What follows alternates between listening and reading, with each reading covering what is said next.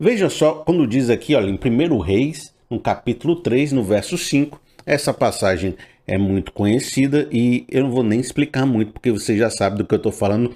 Eu já fiz até duas mensagens sobre essa passagem.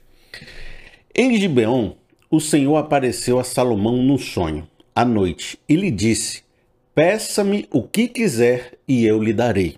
Agora, Senhor, meu Deus. Aí ele vai falar assim: rapaz, você, Deus, você fez meu pai Davi ser um excelente rei, um rei, sabe, condecorado por todo mundo, amado por todo mundo, segundo o seu coração. E, e agora ele vai falar sobre ele, que ele era um homem jovem, estava assumindo o reinado no lugar do seu pai Davi com muita responsabilidade. Ele vai dizer o seguinte: Olha, agora, Senhor meu Deus, fizeste o teu servo reinar em lugar do meu pai Davi. Mas eu não passo de um jovem, não sei o que fazer. Teu servo está aqui entre o povo que escolheste, um povo tão grande que nem se pode contar. Dá, pois, a teu servo um coração cheio de discernimento para governar o teu povo e capaz de distinguir entre o bem e o mal, pois quem pode governar esse teu grande povo? É a questão de que Salomão estava pedindo sabedoria para governar. O pedido de Salomão, o pedido que Salomão fez, agradou o Senhor. Por isso Deus lhe disse: Já que você pediu isso e não uma vida longa, nem riqueza, nem pediu a morte dos seus inimigos, mas discernimento para ministrar justiça, farei o que você pediu. E lhe darei um coração sábio e capaz de discernir, de modo que nunca houve nem haverá ninguém como você. Também lhe darei o que você não pediu, riquezas e fama, de forma que não haverá rei igual a você durante toda a sua vida. Salomão encontrou-se com Deus em sonho. É como se no íntimo do nosso coração Deus estivesse fazendo um discernimento sobre as nossas intenções. Pense aí como se Deus estivesse visitando a sua mente, seu coração, as suas intenções e fazendo uma pergunta: O que você quer que eu te faça? Agora, essa pergunta é uma pergunta pegadinha, né? Porque é uma pergunta que, na verdade, está fazendo uma aprovação da sua alma. Eu estou perguntando para saber o que, que sai de dentro de você. Às vezes a gente faz perguntas para saber o que a pessoa está pensando, como é que ela enxerga a vida, o que está passando pelo seu coração. E Deus faz a pergunta que poderia acionar a ambição, poderia acionar a coisa, perceber se ele era um rei interesseiro, se ele é um rei que estava é, focado no poder, em matar inimigos, raivoso, ambicioso, sentimentos ruins, né? E sentimentos egoístas, ficar rico, né? ter dinheiro cobiçoso, né? Então, o que Deus estava sondando é quais as intenções de Salomão, assim como ele faz isso com a gente, ele sonda o nosso coração. Aí, quando Salomão botou para fora que a sua intenção era preocupação com o reino, preocupação com as pessoas, com a responsabilidade da missão que ele estava recebendo, para poder fazer isso da melhor forma possível, para aprender como fazer isso como seu pai fez, para cuidar de pessoas, cuidar de gente, cuidar dos recursos, ser um bom administrador, um mordomo fiel das coisas que Deus colocou na mão dele. Aí Deus disse: Olha, esse propósito, essa missão tem tudo a ver com o que eu quero realizar nessa terra, através da sua vida, através de tudo que você está fazendo.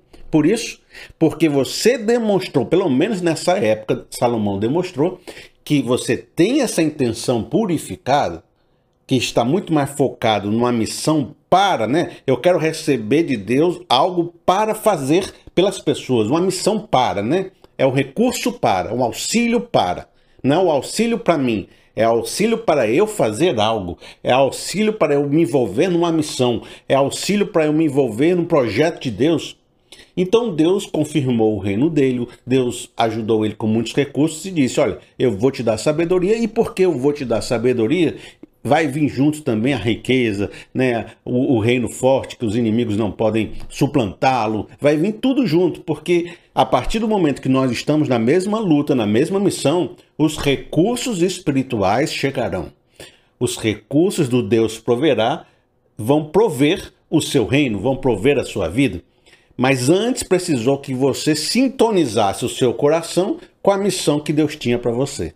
E aqui você está compreendendo nossa primeira reflexão. Se você ficar correndo todo dia atrás da bênção, a bênção vai correr de você. Mas se você correr atrás de um propósito, de uma missão, de algo que envolva pessoas, envolva sociedades, que seja necessário nesse mundo, em qual você será uma resposta de Deus para transformar vidas, transformar a fome, transformar desigualdades, transformar pessoas com corações feridos, trazer um ambiente de paz, trazer um ambiente unido, produzir coisas que façam as pessoas serem mais felizes, desenvolver relacionamentos, criar filhos bem, ser um mordomo fiel das coisas que Deus colocou na sua mão, esse é uma missão que Deus vai se aproximar de você. É a busca pela missão vai me trazer mais recursos espirituais, porque Deus vai estar interessado em lutar junto comigo as missões que ele me deu. De uma outra forma, eu sempre repito essa palavra, eu digo assim: é, se você lutar as lutas de Deus, é Deus que luta por você. Por que, que às vezes você está vivendo e você não tem recebido os recursos espirituais e as bênçãos de Deus? Porque você está buscando pela bênção, buscando de forma egoísta, buscando de forma individualista. Mas quando você assume um propósito, assume um significado, assume uma missão que é uma missão que Deus tem tudo a ver com ela, então você vai começar a perceber as bênçãos de Deus, os auxílios de Deus se manifestando em sua vida. E é isso que você vai ver em Mateus 6, no verso 31, quando Deus fala, quando Jesus fala e diretamente com pessoas que estão procurando recursos para si. Diz assim: "Portanto, não se preocupem dizendo que vamos comer ou que vamos beber ou que vamos vestir, que é isso que a maioria das pessoas estão procurando. É como se vestir, como comer, como viver, recursos para pagar o boleto, recursos para viver a vida. E Deus vai me ajudar nisso, Deus vai me ajudar naquilo, Deus abre essa porta, Deus me dá essa libertação. Muito focado no receber. Pois os pagãos, quem não é crente, quem não tem esse relacionamento com Deus, quem não conhece quem é Deus de verdade, é que corre atrás dessa coisa e essa é a cultura brasileira pagã, que embora ela se chame evangélica, católica, ou seja, qual o nome você der, ela se relaciona dessa forma, atrás da troca pela bênção, de receber o recurso. Mas o Pai Celestial sabe que vocês precisam dela. Não é que Deus seja indiferente ao seu pedido, à sua necessidade. Ele sabe mas o relacionamento com ele não pode ser feito por meio da troca nem por meio da benção. Então, Jesus Cristo fala: busquem, pois, em primeiro lugar a missão, o propósito, o significado da sua vida, como você vai ajudar a implantar esse reino de Deus e a sua justiça, até porque nós somos agentes da justiça, promovendo a justiça nesse mundo.